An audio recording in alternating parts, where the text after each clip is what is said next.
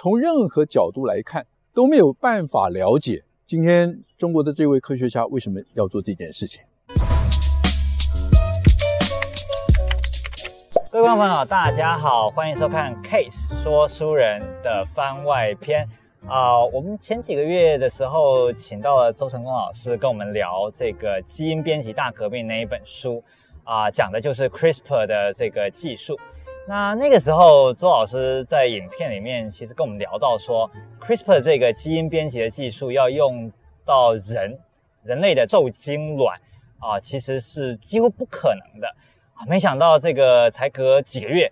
啊，现在新闻就是在上个月啊，二零一八年的十一月底啊的时候，就有这个新闻讲说，CRISPR 的宝宝啊，这个已经诞生了。所以，我们今天特别啊可以先出外景啊，再来找这个周老师，再来跟我们补充一下啊，关于这件事，那怎么看呢？周老师，好，那个我上次说这个基因编辑这个技术呢是。不太可能用在人的这个胚胎或者是受精卵。我说这个不可能呢，是非不能也，而是不为也啊，是不可以做这件事情。那为什么不可以做这件事情？其实我们很具体、很严谨的讲，就是说从两个方面来看啊。第一个，当你用这个技术用在受精卵，它对整个的胚胎发育本身可能不会有什么影响啊。但是你把一个基因破坏了以后，在这个发育过程中间，因为这个基因编辑的技技术在受精卵中间，在胚胎发育中间有运作，那这个运作会不会留下一些痕迹，让这一个胚胎发育成正常人之后呢，在它的往后的这个生长或者说是过程中间呢，会有一些这个我们说呀不好的影响会浮现啊，那这个东西。到目前为止，我们没有办法去做很严谨而准确的这个评估啊，这是这是第一个，这是其实我想很多人都提到了这个这一点所谓的安全性的问题嘛啊，安全性。那第二个就是说必要性啊，我们说任何一个用在人的胚胎要做任何事情，我们就要问有没有一个急迫的必要性。那从这个这一次的这个这个基因。编辑宝宝的这个诞生，我们看它整个的那个所谓的实验设计啊，我们其实完全看不出来有任何急迫性或者是必要性。所以，针对一个没有急迫性、没有必要性的问题，只是为了想要凸显说，哎，我会做这件事情，我可以把这件事情、把这一个技术用在受精卵身上，我觉得这个其实对科学研究是严重的违反了我们。平常所谓的研究伦理，嗯，因为老师，我记得你有讲过嘛，上次我们影片里面我们有聊到说，其实这个技术真的要用在人的这个受精卵，其实是没有问题、没有困难的。我们对，没有困难，是是可行的。但是这个可行的背后，长远来说有没有安全性的考量，这个其实是一个很大的问号。因为我们其实对于人的基因跟整个对人的影响了解实在是太少。所以真的用上去之后，对人怎么样会不晓得？对，就是就是这个，比如说他这一次用的这个所谓的 CCR5，他把这个基因想办法把它删除啊。他用基因编辑的技术去删除了一个叫 CCR5 这样子的基因。对啊，那这个基因呢，在老鼠身上有同样的实验被删除过，那这个老鼠看起来长得很好啊，没有问题。但是这个老鼠没有问题，是不是代表就在人身上就没有问题？老鼠只活两年，我们人一不小心就活到七十岁、八十岁啊！所以这个里面中间有一个知识上面的那个 gap 啊，那这个其实我们是很不容易去从老鼠的数据直接推论到人身上啊！而且再怎么说，就是到目前为止，没有一个人，没有一个科学家。了解或者认为，今天这个基因编辑的宝宝为什么要把 CCR5？对，他这一次到底为什么删除？对，他的这个理论是怎么样？为什么他要做的是针对 CCR？那他提出来的一个理由是很简很简单的一个理由，理由就是说，因为父亲是艾滋病的病患，嗯哼，那他希望诞生一个小孩呢，是能够免除于艾滋病感染的这个威胁。嗯，好，那我们知道，在人类的基因里面，事实上这个在我们这个人群中间就有非常少数的人，这个 CCR5 这个基因呢是被删除掉的。是一种突变吗？呃，删除你可以说是自然界的突变了啊。CCR5 删除掉的这个人呢，在在这个。艾滋病高危险群里面，哎，他就不会得艾滋病啊。所以后来的研究就发现说，哦，原来有一些艾滋病的病毒啊，他就特别喜欢透过 CCR5 来感染这个淋巴细胞。啊，就是说 CCR5 它弄的这个蛋白会对。这个病毒，因为它蛋白是在细胞膜的表面嘛，是，特别是在淋巴细胞的表面。是。啊，那所以病毒就透过。透过它。就有点，所以我们现在是讲说，CCR5 是病毒艾滋病毒的 co-receptor，接受体啊，是一起要接受的。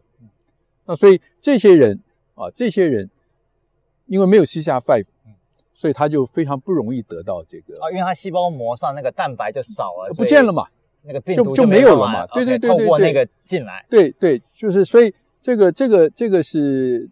第一个第一个发现啊，那后来当然有一个更进一步的发现呢，我觉得也很有趣，就是说，在柏林，在德国有一个艾滋病病人啊，他同时得了这个癌症，血癌啊。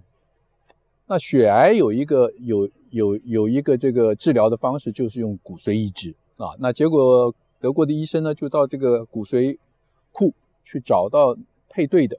可以移植到他身上的那个这个这个骨髓、啊啊、骨髓细胞啊，那结果把这个骨髓细胞呢移植到这个病人身上，那结果发现呢，移植了以后呢，哎，发现这个病人的这个艾滋病好了，这个艾滋病的病毒在他身上的病毒不见了，延续三年多，艾滋病病毒不见了。那一看，原来这个移植的这个骨髓细胞啊，嗯，是 CCR5。deletion 的哦，就是说他拿来的骨髓的来源的，对对对对，没有没有没有的，他没有他没有 CCR5 啊，那所以这个大家就觉得哎很有趣啊，就是说这个是不是我们可以用这个 CCR5 knockout 切除的这个这些骨髓细胞来治疗艾滋病艾滋病啊？那所以这个想法其实完全没有问题。啊完全没有问题，但是用在今天这个小孩身上是完全不适用，嗯，完全不适用。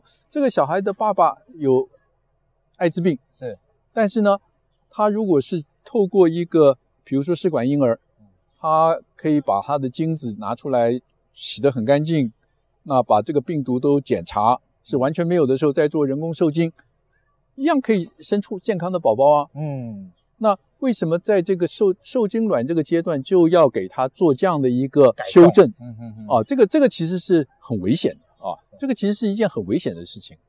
那所以从任何角度来看，都没有办法了解今天中国的这位科学家为什么要做这件事情啊。那唯一我们能够想象的就是，哦，他在做之前联络联联络了这个美联社，然后我。我用四个字来形容，就是有一点利欲熏心了。利欲熏心，就是想要博取这个这个这个声明啊。声明。好，这个周老师，我们暂停一下。我们这个场边有一位这个特大号的权威，呃，加入我们的讨论。没问题。欢迎这个王道涵老师。王老师，欢迎加入我们的这个讨论，跟观众朋友这个稍微打个招呼好吧。呃，各位观众，大家好。好，这样，这王老师，这个刚刚其实已经跟这个周老师聊了一下，就是说这一次这个事件啊，他的这个一些科学的这个担忧啊，还有说他的就是说疑虑等等，这个我们刚刚已经谈到。那王老师，你来想要跟我们补充大概哪一个部分，跟我们讲一下？我我我我就来补充一下这个背景。背景。那这个事情为什么发生在这个时候？嗯，OK。那那当然我们。呃，大家都知道，呃，这是在香港举行的一次科学的国际高峰会，嗯，之前，对，那就是十一月二十六号，嗯，那这一次这呃这一次的科学高峰会的主题是人类基因组编辑技术，嗯，OK，那这是第二届国际高中高峰会，第二届，对，它预定是在香港的香港大学，在十一月二十七到二十九号三天举行。嗯，所以在呃二十六号，也就是这个会议正式开幕之前，这个消息传出来。嗯，就是这个 CRISPR 宝宝诞生的这个消息，在这个高峰会前释出。对，嗯，那我刚刚已经说过了，事实上这个高峰会的主题。呃，之一就是在讨论这个呃呃人类基因组的编辑技术的伦理问题。OK，那事实上这个国际高峰会啊，这是第二次。那第一次是二零一五年在美国华盛顿 DC 召开的。嗯，那当年呃就是三年前，呃它的主办单位有三个，一个是美国科学院，一个是英国科学院，然后再加上中国科学院。中国科学院。对。那本来预定第二届这个国际高峰会呢，是要移师中国去举办，嗯，那可能的地呢当然是呃这个北京，嗯，那不过有有意思的在明年呃就是去年，呃去年呃就传出消息来说北京的中国科学院，呃说他们没有办法举办这一次国际高峰会，嗯，为什么？那他提出来的理由就是呃找不到一个大型的集会场所，因为估计有超过五百个。呃，专家，呃，这个感兴趣的这个各国的呃官员，这个来出席。这个中国那么大，找不到可以塞五百个人的地方。所以你，所以所以所以你你你够敏感，所以这件事情本身就很很很蹊跷。嗯，OK，那就是在这一种情况之下，香港政府才跑出来说，呃，他们呃愿意提供场地。嗯，那结结呃结结果就是。由这个香港大学来承办这一项国际高峰会，嗯、那所以你你你去看这次会议的主办单位有三个，嗯、一个是美国科学院，一个是英国科学院，再加上香港科学院。我相信你从来没有听说过香港科学院，OK？所以这三个单位举行。嗯、那我刚刚已经说过了，这第二次的这个国际高峰会，它的呃讨论的主题之一就是希望呃科学界。呃，在这个回顾一下过去三年的研究的成果，那看一看，那对于运用这一种技术到人类胚胎上啊，呃，这个伦理的呃准则，嗯是不是应该修正？嗯，这个这个呃会议的目的之一是这个。嗯，那那我们我们还是再回到三年前的在华盛顿 DC 举呃第一届第一届，那第一届的国际高峰会，事实上。中国科技部有官员参与，中国科技部的官员就是不仅仅是中国大陆的科学家，是中国科技部的官员参与这个会议。那有一位官员，呃，这个《纽约时报》曾经引述过，可是没有说出他的名字。有一位官员，他的这个呃，在呃会议中的发言啊，是你现在回想会觉得非常的蹊跷。呃，他说哈，呃，大家。很关心运用这一种基因组编辑计划到人类胚胎上，呃，大家都很忧虑。OK，那可是呢？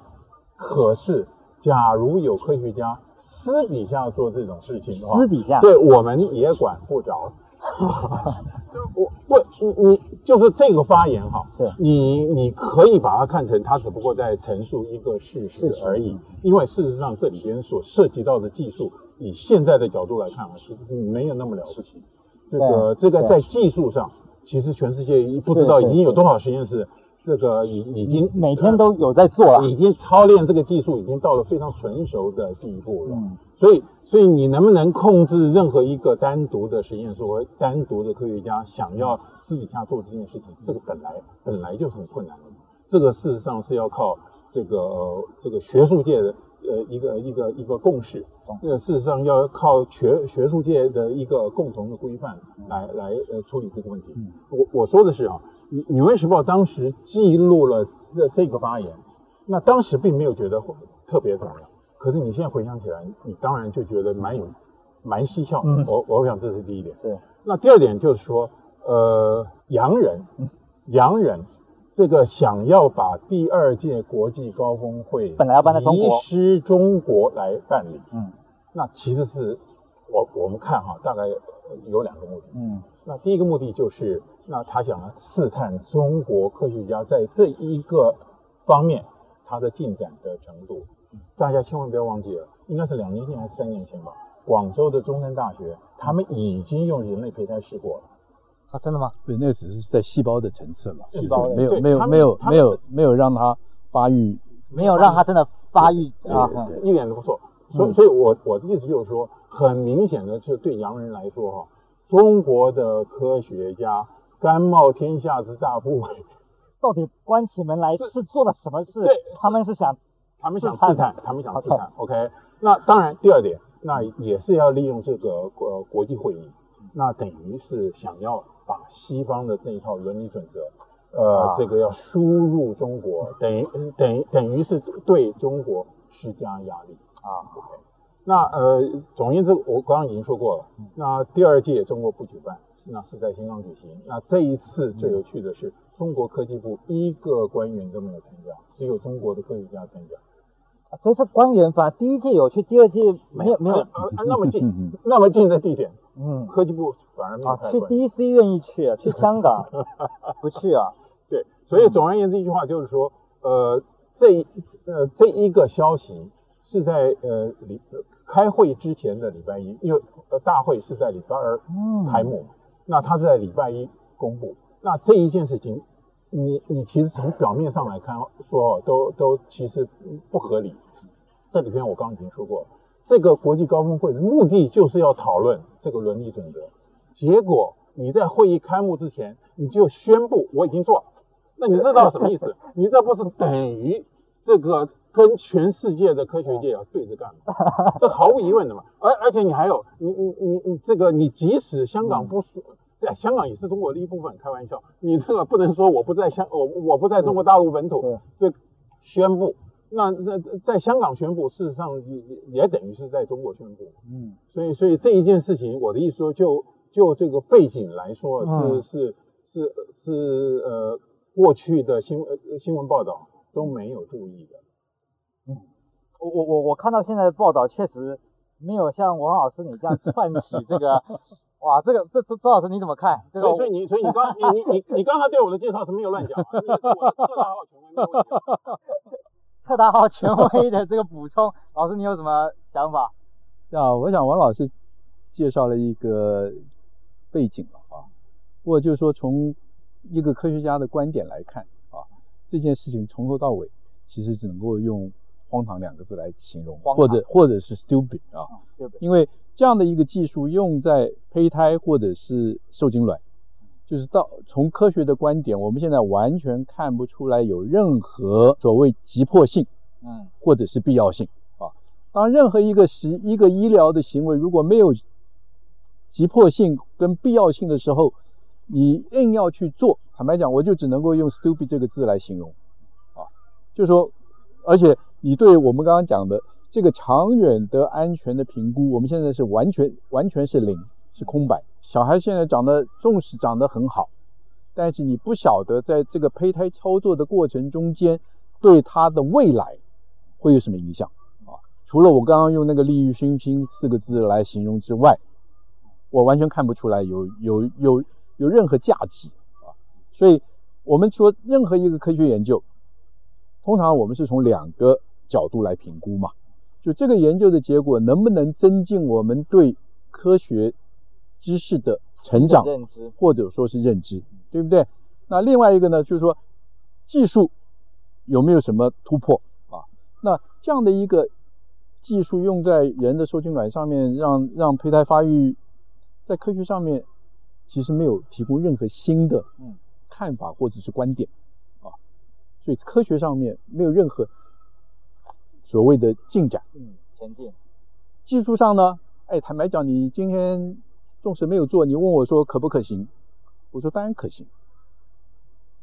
问题是要不要做？所以科学上面、技术上面没有进展，那为什么还要做？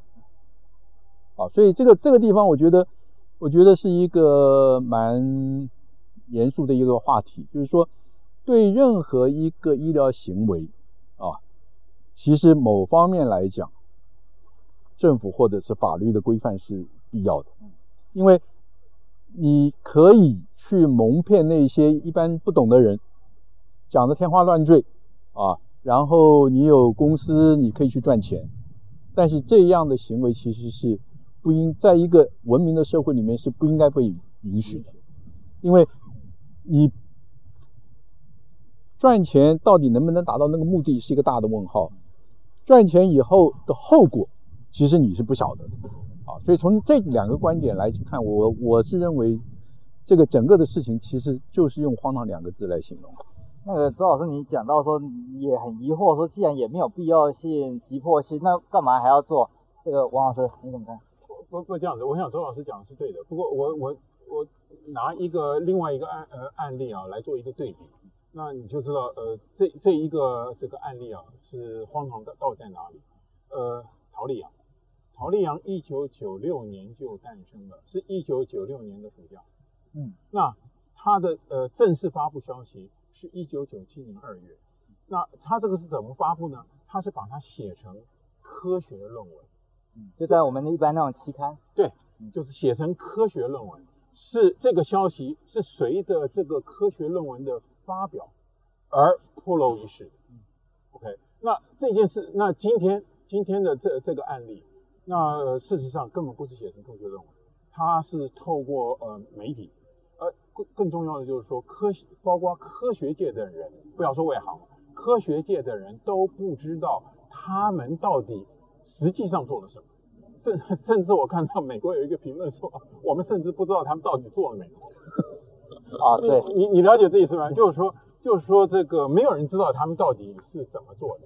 然后现在现在反而都都是都是一些怎么样讲的，都是一些道听途说。你比如说，这是一对双胞胎。大大家都知道，可是问题是，好像呃，其中一个，其中有一个，那是有这个呃正打歪着的情形，那这个细节我们知道的也不够详细，所以所以我们也不知道为什么这个团队敢公开的宣布说他们看不出有任何的问题。对，我有听说好像说什么，其实真的要改也好像只改了一半。对，有一个有一个是改成了啊，有就是它的两两个基因嘛。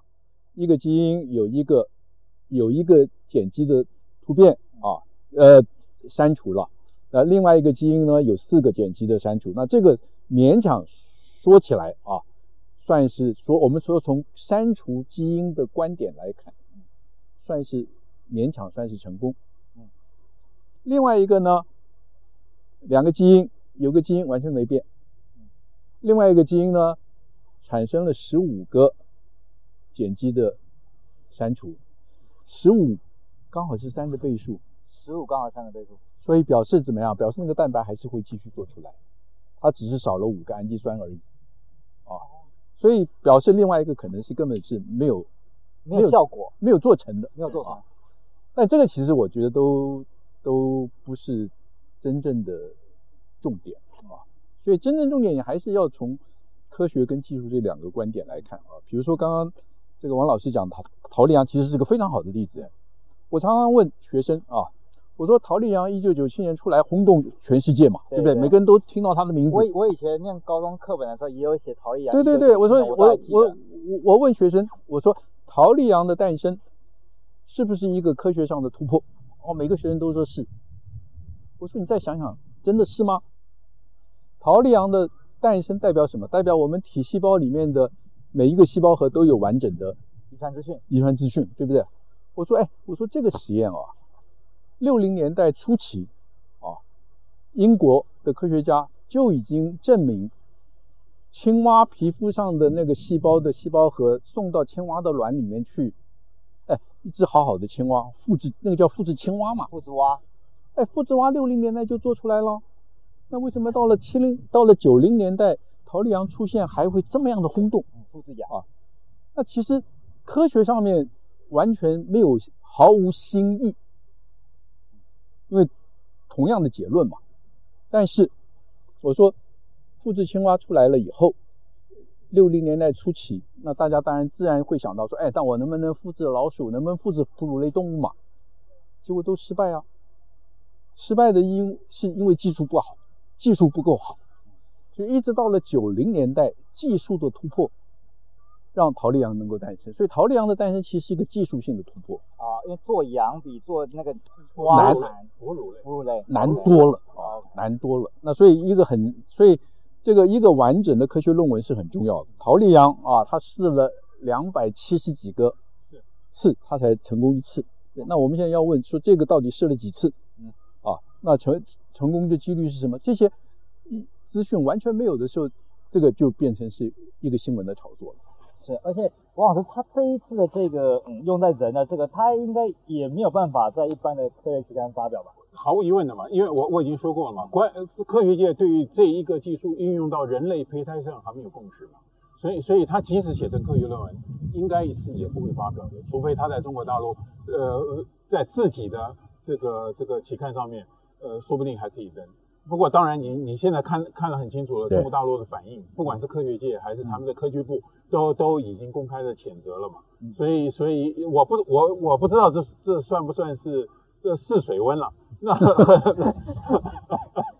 好，那就是试过了。现在这个这个状况，OK，好，那 那还有一个问题就是，呃，先问周老师好了。这一件事情显然，我们像我们以前上次那个影片，我们有谈过，说其实 CRISPR 技术用起来门槛已经不是很高，所以你真的要用，技术上不困难。那今天这个有争议的事情发生了以后，对，再发生的几率是不是还是很高，还是怎么样？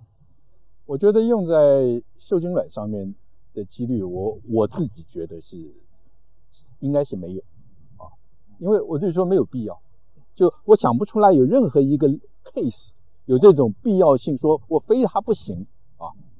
那大家现在说很多这个所谓对基遗传性疾病的治疗啊，治疗那个你可以可以分成两方面来讲。我今天我已经得了遗传性疾病，对不对？所以我用 CRISPR 的技术来修改我的干细胞，把它送到我身体来矫正我的遗传缺陷。嗯，这个不一样嘛，因为这个是修那个基因的这个修饰是在这个干细胞上面嘛，不需要用到这个这个受精卵，对不对？那另外一个 case 呢，说，哎，我如果是比如说一个很好的例子就是这个亨廷顿舞蹈症。我带了一个坏的航天的舞蹈症，我知道我会得，那哎，我的小孩也可能会带啊。哎，那时候很简单的做基因检测就完了，我不需要去生一个小孩，在出生的时候，在出生前，在试管婴儿受精的时候就给他做这个事情，啊，那个没有没有必要嘛，而且那个还有一些潜在的危险性，是不是？那你做基因检测方便得多，而且又保险。就就为什么不用基因检测加上试管婴儿就完了嘛？就我现在看不出来有任何一个例子说基因检测加上试管婴儿做不到的，你非得用这个技术来做受精卵的基因编辑啊！所以这个其实是我觉得的头头脑稍微清楚一点的人其实。好，那一样问题问王老师。刚刚周老师已经讲，说从这个必要性啊等等的角度，觉得应该是不会再有这样的事需要发生或者。那王老师你怎么看？不是，是现在是这样的，我我们应该想，为什么这这个这个技术，呃，变成呃这个那么热门的一个技术？那这个技术呃几乎呃这个呃全世界的各大实验室都在呃参与这参与参与这一个热潮。而且还有，呃，很多的实验室都直接开公司了。那它的利基到底何在？那我们先假定，我们我们先假定这个技术，这个运用到人类胚胎上，这个已已经获得科学界的这个呃认可，那可以用，可以用。OK，那呃，那会造成什么样子的后果？这样子的技术，这里面涉及到一个问题，就是说。呃，你要我们我们必须要想的是，为什么大家都那么热衷于这个技术的发展，而且还有大量的金钱，呃，进入这一个技术的发展的这个领域里面？为什么？那想赚钱嘛。那好了，那现在有一个问题来了，那那那个技术假如真的成熟到可以运用到人类平台上，那我就要想，什么样子的人可以享受这个技术？有钱？那不那不就结了吗？所以所以它事实上。它是进一步的促进了这个社会的分化，那社呃这个社会不平等的加剧，因为这里边涉及到问题，你知道吗？就是现在在讨论这个技技呃技术的展望的时候啊，其实就是在制造 X-Men，它不是在 对，它不是在矫正呃呃既有的遗传缺陷，而是想要想要做呃，怎么样讲？就是 enhancement of humans，、嗯、就是要怎么样强化人类的呃能力啊、呃，譬如说智力啦，啊、呃，譬如说身高啦，譬如说人容貌啦，譬如说特殊的才艺啦。那问题就来了嘛？那我我们的我们要不要容许这个样子的技术在这个社会上？这本身是一个很很复杂的一个问题，比刚才呃我们讨论的科学的问题还要麻烦。这个那就就是当做我们的这个作结。那这个周老师关于这个 X Man，我想是不是有我们讲有这可能吗？我基本上的看法是不太可能，是不太可能，就是因为人的那个，就是说人的这个系统的复杂度，坦白讲，比我们我们了解的太少啊。那当你对这个系统的复杂度不了解，你愿意去跟动其中一个零件，我认为是很危险的啊！我认为是很危险的，所以我的建议是说，你最好不要乱动啊！你不晓得你牵一发动全身，那个整个的系统的那个那个运作到后来会变成什么样子啊！所以这个我还是把它归类在科幻小说的那个范畴里面。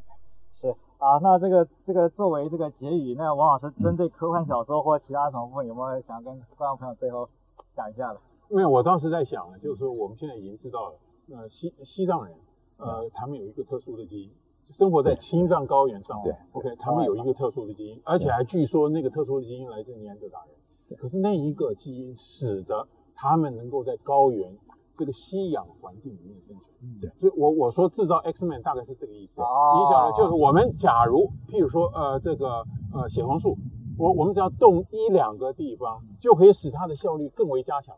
啊，可以可以让我们在稀薄的呃呃稀薄氧气的环境中啊，这个生生生活的很好。那那说不定就有人会会想要用这方方法来加强自己的体能嘛。对，这个这个没有问题，这个没有问题，但是不需要从受精卵开始，对不对？哎，这个从骨从从骨髓开始就可以了，是相对来讲是安全的多了。哦，也对。好，这个感谢两位老师，今天我们在这个十二月的这个寒风，我觉得我们真的。好，我们就今天节目就录到这边，感谢各位观众朋友收看这个 Case 说出来的番外篇，有机会再见，拜拜，谢谢大家。哎，真的越来越冷，真的好冷啊，我都好抖啊，越来越冷。